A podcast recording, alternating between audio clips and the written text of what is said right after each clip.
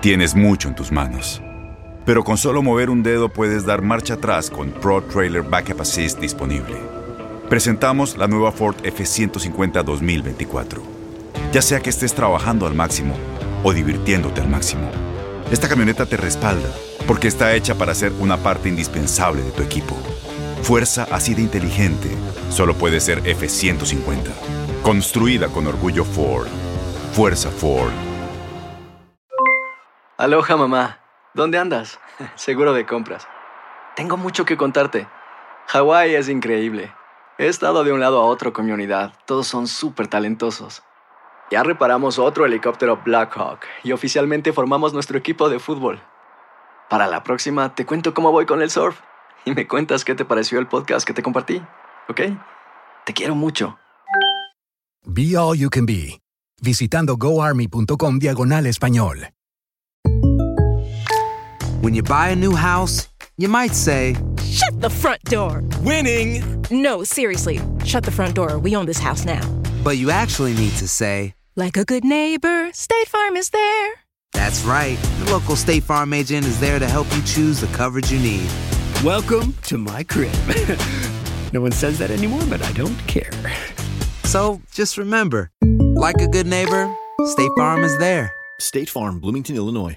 Boost Mobile tiene una gran oferta para que aproveches tu reembolso de impuestos al máximo y te mantengas conectado. Al cambiarte a Boost, recibe un 50% de descuento en tu primer mes de datos ilimitados. O, con un plan ilimitado de 40 dólares, llévate un Samsung Galaxy A15 5G por $39.99. Obtén los mejores teléfonos en las redes 5G más grandes del país. Con Boost Mobile, cambiarse es fácil. Solo visita boostmobile.com. Boost Mobile, sin miedo al éxito. Para clientes nuevos y solamente en línea, requiere AroPay. 50% de descuento en el primer mes requiere un plan de 25 dólares al mes. Aplican otras restricciones. Visita boostmobile.com para detalles. El siguiente podcast es una presentación exclusiva de Euforia On Demand.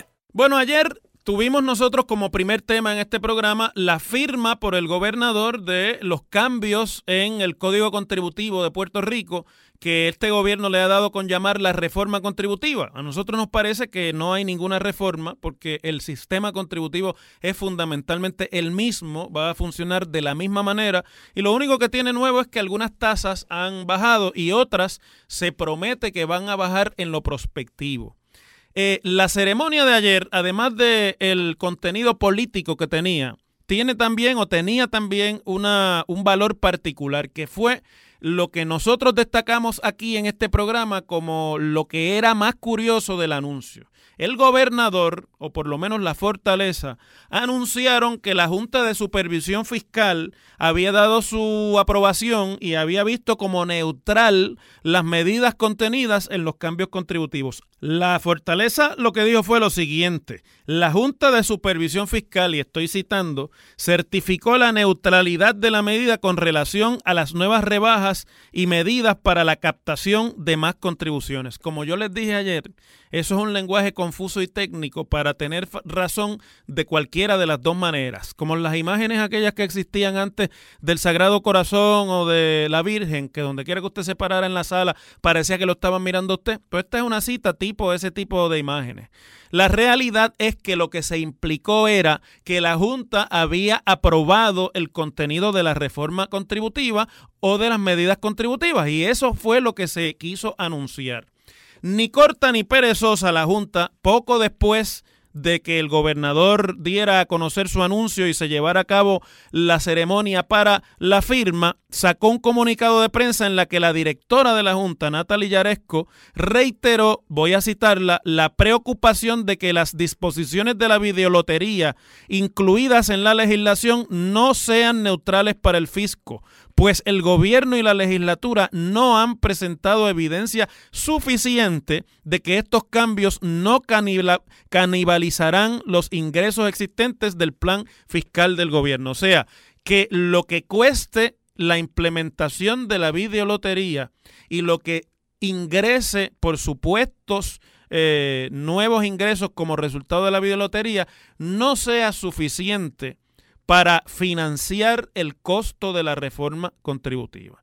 Porque ustedes recordarán que todo este asunto de la videolotería, que es algo que se ha estado tratando de implementar en Puerto Rico por décadas, que ha tenido campeones en la legislatura y ha tenido también enemigos en la legislatura, y sobre lo cual se invierte un gran billete en cabildeo en Puerto Rico de grandes compañías americanas que están tratando de darle ese tumbe al gobierno de Puerto Rico con ese negocio estuvo discutiéndose de si se incluía, de si no se incluía, que se iba a atender aparte. Las señales que se dieron fueron bien confusas de parte de la misma legislatura y como ladrón en la noche y a última hora incluyeron el asunto y el gobernador ayer lo firma y la Junta inmediatamente levantó bandera. ¿Cuál es el asunto aquí? Para yo no aburrirlo a ustedes con el resumen, que ya lo he escuchado bastante bien eh, expresado en otros programas de análisis anteriores a este. El asunto aquí no es si va a ser neutral, si no va a ser neutral. Todos sabíamos que había desacuerdo entre lo que el gobierno quiso aprobar y firmó el gobernador ayer y lo que la Junta de Supervisión Fiscal dispuso que cumple con el plan fiscal y lo que no cumple con el plan fiscal. Lo que estaba curioso ayer es que se diera el anuncio de que la Junta le había dado su aprobación.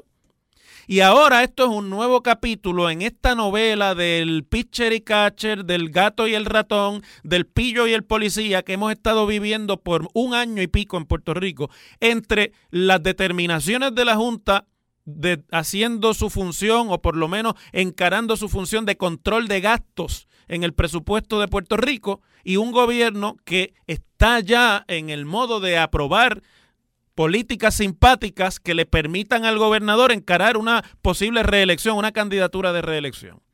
Aquí el asunto ya no es si están en desacuerdo o no, aquí el asunto es cómo se va a resolver este asunto. Si esto va a tener alguna repercusión o si esto de alguna manera va a impedir el que la política pública anunciada ayer por el gobernador se pueda poner en vigor porque la ley promesa le da la facultad a la Junta de Supervisión Fiscal para que cualquier legislación que pueda tener impacto presupuestario, ya sea de mayores ingresos o de menores ingresos, tenga que pasar por el sedazo de la Junta y la Junta tenga que certificar su correctividad o tenga que certificar que está alineada con las metas del plan fiscal. Y lo que es más, la ley le da a la Junta absoluta discreción sobre todo lo que esté contenido en el plan fiscal y en los presupuestos de Puerto Rico y le quita a cualquier institución gubernamental de Puerto Rico el standing jurídico para cuestionar decisiones presupuestarias de la Junta. Dicho de otra manera, las decisiones presupuestarias de la Junta no se pueden apelar en los tribunales federales. Eso está escrito así en la ley promesa y es una de las disposiciones que intentaba darle fuerza a las decisiones de este organismo creado para controlar el gasto en el gobierno de Puerto Rico. Lo que pasa que esto se ha convertido en una guerra epistolar. La Junta le escribe al gobernador, la Junta le advierte al gobernador, la Junta le pone eh, términos eh, y, deadlines para que entreguen información, para que cumplan con unos requisitos. El gobierno no le hace caso. El gobierno en gran cantidad de, estas, de estos eh, desacuerdos simplemente sigue adelante y la Junta continúa extendiendo los plazos, continúa dándole agua tibia al asunto y no ha llegado el momento en el que se sienten y decidan qué es lo que va a pasar y qué es lo que no va a pasar. Aquí el gobierno se la está jugando fría. El gobierno está apostando a que el año 2019 que empieza es el último año de los miembros actuales de la Junta. Que sea como sea, la Junta va a tener una nueva composición para después de agosto de 2019, que de esa constitución va a estar influenciada por una nueva mayoría demócrata en la Cámara de Representantes que ha comenzado a dar señales de que están en las de darle mayor oportunidad al gobierno de Puerto Rico en cuanto al asunto del gasto y suplir parte de eso con asignaciones federales que permitan eh, la asistencia presupuestaria a Puerto Rico. No se ha hablado de cuáles ni cómo, pero eso se ha dicho dentro del contexto de la recuperación luego de los huracanes y en ese sentido al gobierno le conviene, como yo creo que están haciendo con esto, congelar la bola La directora ejecutiva de la Junta, Natalia Yaresco, escribió al gobernador y le informó que le estaban dando una nueva fecha límite para que el gobernador conteste o el gobierno de Puerto Rico conteste las preocupaciones de la Junta. Le dio hasta el miércoles de la semana próxima, esto nos va a coger en la Nochebuena discutiéndolo, para que el gobierno certifique y le demuestre con números a la Junta que el proyecto que ayer se convirtió en ley cumple con el plan fiscal. Ustedes y yo sabemos que eso no va a ocurrir. Ayer en la conferencia de prensa y hoy en entrevistas que ha estado dando por los medios, la secretaria de Hacienda, Teresita Fuentes, eh, prácticamente se mostró desconocedora totalmente de este issue y de si había o no información clara, como la Junta había pedido, para que se justifique el que esto se apruebe sin hacer caso de los señalamientos de la Junta. El gobernador, además, se defendió diciendo que lo que habían ellos dicho es que eh, había neutralidad en cuanto a los nuevos ingresos que, que, tienen que ver con el nuevo cambio contributivo, es decir, la baja en la tasa del, IBU para los alimentos eh, cocinados, el crédito eh, en los, al salario, el crédito al ingreso y otras disposiciones simpáticas que tiene la nueva legislación.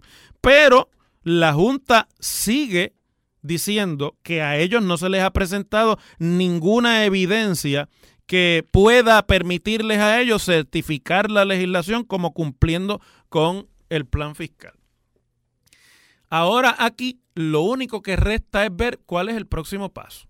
Yo me sospecho que el miércoles próximo, cuando no le entreguen nada a la Junta, la Junta va a volver con otra fecha adicional. Por eso les dije que esto nos va a coger la, Nochebuena y se, se, sigue dando largas al asunto. Que en realidad no es que yo quiera que la Junta lo anule o no, es que impide inclusive que se ponga en vigor la política pública que el gobierno anuncia. O la Junta de una vez decide utilizar los poderes que piensa que tiene de acuerdo a la ley y llevar al gobierno ante los tribunales para que se dé una orden sobre este asunto.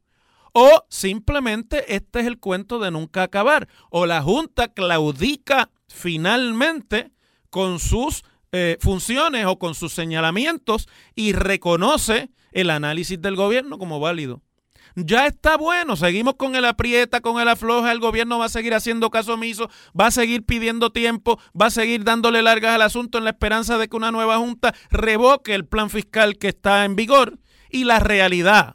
La realidad hay que leerla como es, no como uno quisiera que fuera, ni como digan los textos que se utilizan para eh, darle vida a las decisiones gubernamentales. La realidad es que a la Junta de Supervisión Fiscal no le hacen caso ni siquiera a sus propios empleados.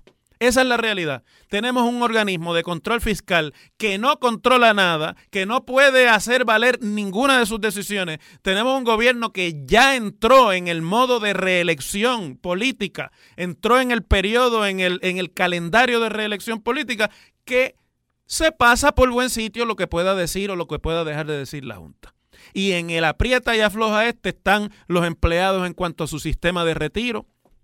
En el aprieta y el afloja este están los empleados en cuanto a la permanencia para el futuro de un bono de Navidad prohibido por la Junta y pagado por el gobierno. Que la Junta ha dicho, ah, bueno, pues hay que ajustar eso en el presupuesto más adelante, que será el año que viene, cuando el gobierno se quede sin chavo.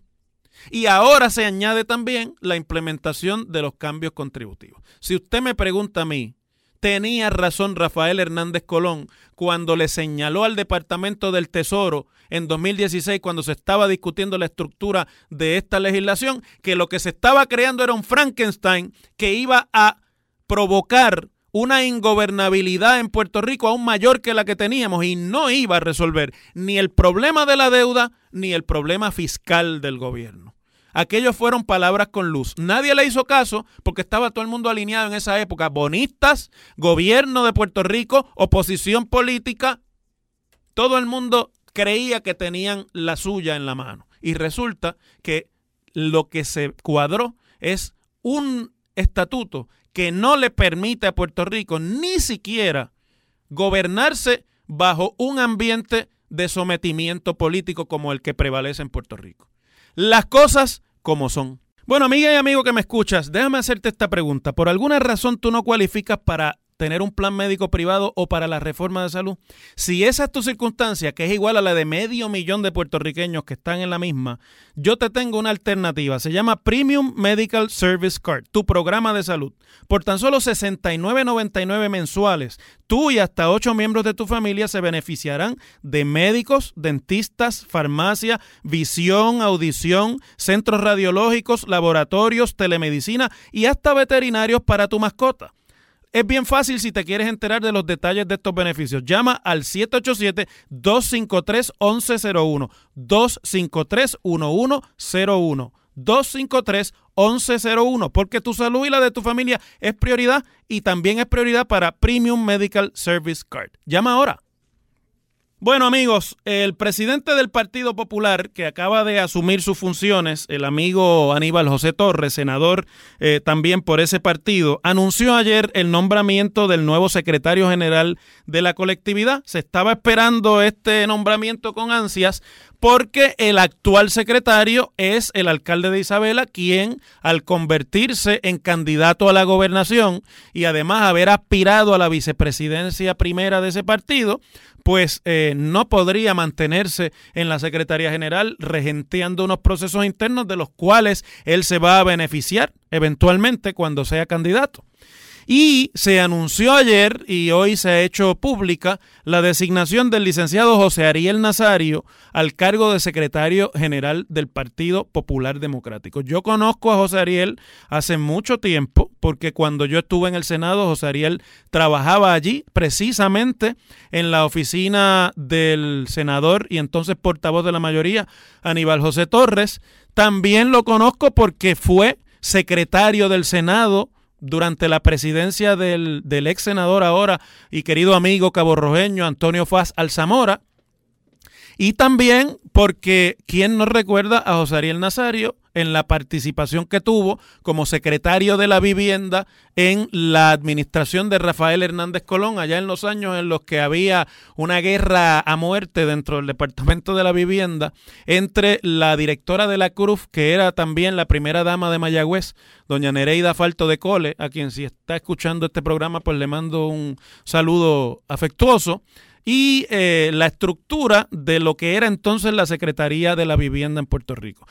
José Ariel también fue director ejecutivo de la Comisión de los Jurídicos del Senado cuando la presidía Francisco Aponte Pérez, que le llamaban Fuco y que ustedes, muchos de los que me están escuchando quizás ya no lo recuerdan, pero era el presidente de la Comisión de los Jurídicos cuando se investigó el crimen de Estado del Cerro Maravilla y cuando se contrató a Héctor Rivera Cruz como investigador, lo cual lo catapultó al ojo público y a la fama y le valió luego la designación como secretario de Justicia del gobierno de Rafael Hernández Colón, del que luego José Ariel sería colega desde la Secretaría de la Vivienda en Puerto Rico. Así que estamos hablando de una persona que tiene mucho millaje. Me parece que también fue durante la presidencia de Victoria Muñoz Mendoza en el Partido Popular, José Ariel ocupó el cargo de comisionado electoral del Partido Popular. Le estoy hablando, fíjense ustedes, de cosas que ocurrieron en 1982, 83,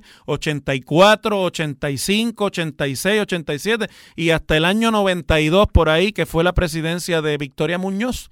De manera que estamos hablando de un veterano del Partido Popular que tiene experiencia en prácticamente todas las áreas políticas que se puede tener experiencia, nunca activamente como candidato, sino siempre como funcionario del partido o como eh, cercano al funcionamiento central del partido. Me consta, porque, bueno, obviamente estuve allí, que es un cercano colaborador de Yossi y es una de las personas en las que más confianza tiene el actual presidente del partido. Pero me parece que ha sido algo sorpresiva la designación de José Ariel, no por la cercanía que tenga de Yossi, eso hubiese podido uno entenderlo y, y verla venir, pero sino porque con la designación de alguien que tiene la experiencia que tiene José Ariel y que está fuera de toda posibilidad de candidaturas políticas. Yo creo que Yossi está mandando un mensaje al interior del Partido Popular. Les digo esto porque cuando yo entré aquí le dije a mi productor, el amigo Ricardo Padilla, mira, yo sí designó a José Ariel Nazario secretario general del Partido Popular y me contestó Padilla, ¿quién? De manera que es una persona que no está en el ojo público y que está lejos del ojo público hace mucho tiempo, que los que están dentro del Partido Popular, los que conocen la estructura interna del Partido Popular, saben quién es, pero no es una persona que haya estado recientemente bregando con ningún tipo de disputa, ni haya estado bregando con ningún asunto ni de los chismes, ni de las pugnas, ni de las peleas que se dan al interior de cualquier partido político y que se están dando al interior del Partido Popular. José Ariel Nazario es un leal de yo sí, pero es también un popular de línea, curiosamente, de la línea soberanista. De forma que yo sí que no tiene fama de estar en la línea del soberanismo, pues está también tratando de componer un equipo de trabajo que sea bastante balanceado. Pero sobre todo en el caso de esta designación, teniendo en cuenta que esta es una persona que tiene también unos vínculos, por ejemplo, con personajes como Tony Fajal Zamora, que están en la política hace mucho tiempo, que han visto llover diluvios y que han visto caer ídolos de barro y han visto levantarse nuevos líderes dentro del Partido Popular. Yo creo que el mensaje es un mensaje de institucionalidad. Es decir, si hay algo que ha consumido al Partido Popular en los últimos 5, 6, 7 y especialmente en los últimos dos años, son las peleas de candidaturas y de ambiciones y de tratar de sacarle ventaja a un sector por otro y de en esa pelea consumir esa institución que se llama el Partido Popular Democrático. Se ha estado señalando por mucho tiempo que el problema principal que ha tenido el Partido Popular, por ejemplo, es que abandonó el escenario de Washington. Nadie lo atendía. Y cuando aparecieron atendiéndolo recientemente, aparecieron mandando un memorándum asociado con unos cabilderos de la capital federal, que es vergonzoso que alguien se atreva a hablar así del pueblo puertorriqueño desde acá. No importa cuál sea eh, el, el, objetivo político. Eso de que el fin justifica los medios, pues usted lo podrá creer y si lo cree, pues allá usted. Pero hay cosas, líneas que no se cruzan, menos cuando se trata del partido político que más responsabilidad ha tenido en lo bueno y lo malo que sea el Puerto Rico que tenemos hoy día. Mucho de lo bueno que pasó en Puerto Rico es responsabilidad y es obra del Partido Popular, de eso no puede quedar duda. Y también alguna de la responsabilidad de los problemas que Puerto Rico enfrenta. Y por lo tanto, eso usted no lo puede pasar con ficha. Pero al reclamar y al designar a una figura que tiene pasado institucional, que es una persona que no necesariamente es visto como, por, eh, como perteneciente a ningún grupo por nadie, me parece que es un intento de reclamar un espacio para la institución por encima de, los de las ambiciones y de, los, y de las agendas particulares de cualquier campaña política. Curiosamente, Hoy, la alcaldesa de San Juan, Carmen Yulín Cruz, en una conferencia de prensa anunció que hará su pública su determinación, según ella ya tomada, de cuál es su futuro político el día 22 de marzo del año próximo. Para los que tengan un poquito de suspicacia, el 22 de marzo era feriado antes en Puerto Rico y creo que todavía lo sigue siendo. Es el día que se celebra la abolición de la esclavitud eso tiene algún tipo de significado, que se escoge el 22 de marzo, ¿verdad? Ella dijo que iba a ser en marzo, pero el 22 de marzo, que es el día de la abolición de la esclavitud. Sobre esa determinación que pueda hacer la alcaldesa de San Juan, se han montado una serie de especulaciones y se ha montado también, me parece a mí, este proceso adelantado de erradicación y de anuncio de candidaturas, no de erradicación, sino de anuncio y de apertura del proceso de candidatura. Y, y eso hasta ahora no se ha podido detener porque el secretario general del partido saliente es un candidato y siempre lo fue. Vamos, ese cuento de que fue, que se lo pidieron, siempre lo fue. Yo le dije a ustedes tres meses antes de que pasara todo lo que pasó, que fue además muy eh, desgraciado en términos humanos, ¿verdad? Por, por, el desenlace fatal para el entonces presidente del partido. Pero yo le dije a ustedes desde el principio que ahí había un entry y que ese entry se trataba de que si uno no podía, el otro llegaba. Y se lo dije mucho antes y pasó como yo se los dije. Entonces usted no puede poner el cabro a velar las lechugas porque en la carrera se consume en la institución.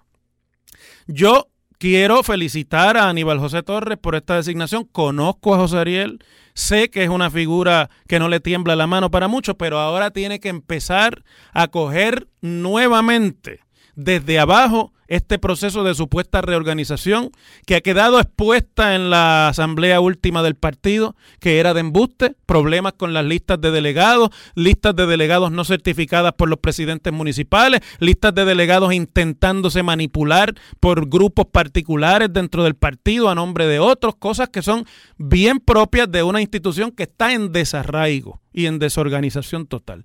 A José Ariel ahora le va a tocar dialogar con todos esos sectores y crear un proceso de enmienda y de curita, ¿verdad? De curación, de poner parchos donde lo que ha sucedido en el proceso de reorganización no sea lo mejor para los intereses del partido y no de los candidatos que están involucrados.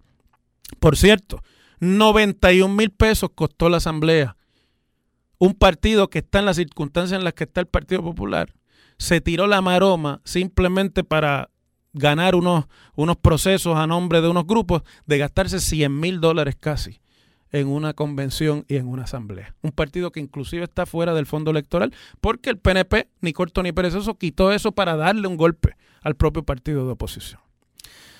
Vamos a ver cómo el amigo José Ariel Nazario y el senador Aníbal José Torres encaran este proceso, pero por lo pronto me parece que el mensaje es institución primero que ambiciones. Ojalá que les hagan caso. Las cosas como son.